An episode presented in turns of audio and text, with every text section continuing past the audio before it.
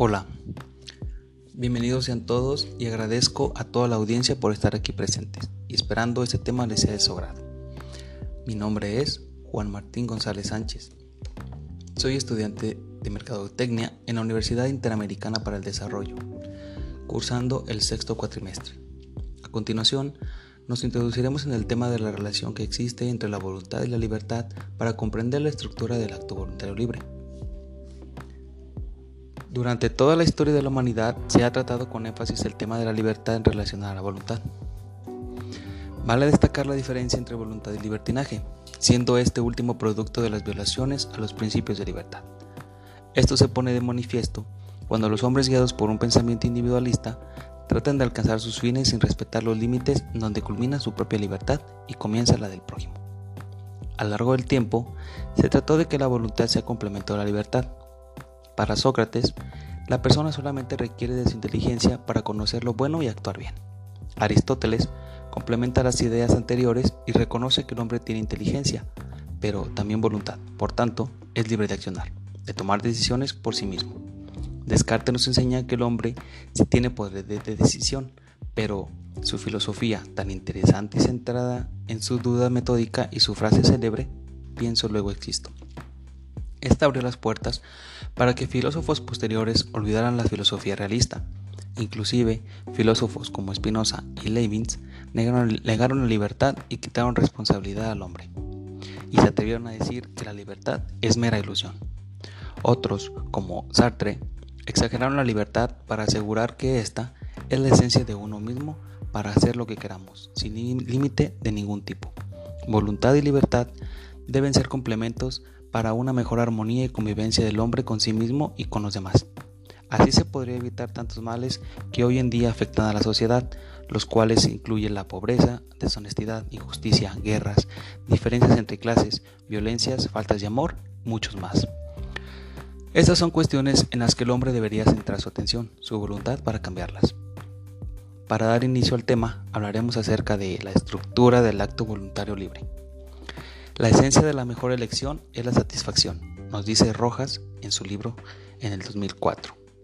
Cuando se ha elegido hay, gozo, alegría por haber tomado esas alternativas y no otra. La alternativa es el objeto que se elige, la opción es la facultad de elegir. El proceso de la voluntad posee una lógica interna. Este es un proceso psicológico que nos lleva a la acción. El proceso es el siguiente, el deseo el cual es el primer paso del impulso de la voluntad que busca imponer deberes que garanticen su existencia. Lo que impulsa al hombre es el deseo de supervivencia, el deseo de satisfacer los instintos primarios. Hay que señalar que esta voluntad no es libre, ya que es el deseo básico el cual está enfocado solamente a la supervivencia del individuo bajo la premisa del quiero hacer o deseo hacer, y que está determinado no por los impulsos biológicos o impulsos primitivos de la supervivencia misma. Tenemos dos maneras de entender el deseo. Una es por medio de la voluntad positiva, que consiste en querer hacer algo, y la voluntad negativa, que radica en no querer hacerlo. Es decir, imponer un querer o un desear de manera negativa, como una negación a una acción determinada. Por otra parte, que nos lleva a la relación entre voluntad y libertad es la formación de la voluntad. Llamamos voluntad a la fuerza del alma que quiere hacer y buscar el bien. La voluntad detente es aquella que tiene como finalidad la consecución del bien. La voluntad supone, ante todo, que la persona, teniendo que hacer cargo de la realidad y de su propia realidad, opta por una posibilidad en la que puede realizar su sentido existencial, estimándola previamente como buena o mala. Pero ¿por qué la persona no tiene más remedio que elegir? Porque su vida es algo ya concluido y porque tampoco está escrito como tiene que actuar en cada ocasión. Ejemplo, así en un momento de cansancio al final del día puede ser imperioso o no dominante el deseo de descansar, pero también puedo desear leer y tener un encuentro con quien más me quiere. Las tres tendencias me mueven a actuar, pero ninguna me determina o me fija límites. Soy yo quien tiene que decidir si dormir, leer o dar y recibir cariño. A lo que lleva en fin sus deseos y tendencias es a tener que realizarse, a buscar su plenitud. Asimismo, esto nos lleva a la libertad y el amor. El significado de la libertad aparece con mayor claridad en relación con el hombre. El acto supremo de la libertad es el amor, y no se puede hablar de auténtico amor si no existe este y no se es libre. De hecho, no hay amor sin libertad. El hombre no puede realizarse plenamente si no es en el don y la comunión. El amor es, por tanto, el contenido fundamental de la libertad. Libertad y amor no son etapas sucesivas de un proceso, porque son inseparables.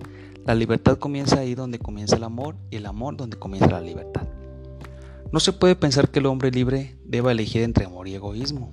El hombre que no ha elegido el amor no es libre, y quien escoge el egoísmo no es libre. El hombre decide hacer aquello que quiere, en realidad hace solo aquello que quieren las fuerzas externas o internas de su vida de quien no es él mismo. El egoísmo reprime las posibilidades más bellas y más grandes. Por esto, las consecuciones egoístas o hedonistas de la libertad son represivas. El amor es la realización más completa de las posibilidades del hombre. Estas se encuentran en el amor la plenitud más grande del propio ser. El amor es la actuación máxima de la potencialidad de cada persona. El amor es el acto que engrandece de forma más completa la existencia de la persona. El hombre solo puede encontrar su plenitud mediante la entrega sincera de sí mismo. Sin este concepto del hombre, de la persona, no puede, ser, no puede haber civilización.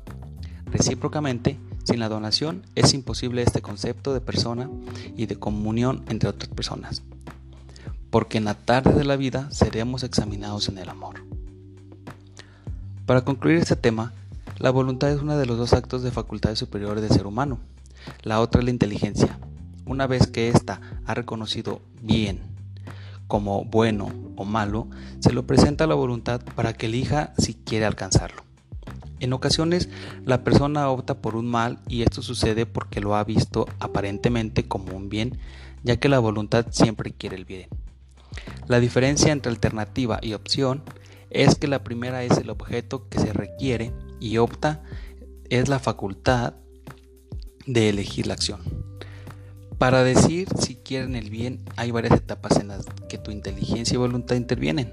Un acto es considerado libre si hubo pleno conocimiento o advertencia y total consentimiento o voluntad. Solamente así puede decirse que la persona es dueña de sus actos. El acto humano moral es aquel donde la advertencia no consiste solo en darse cuenta de lo que se está haciendo, sino de la relación que tiene ese acto con la moralidad. Agradezco a todos por estar aquí presentes, esperando les haya sido de su agrado este tema. Hasta la próxima.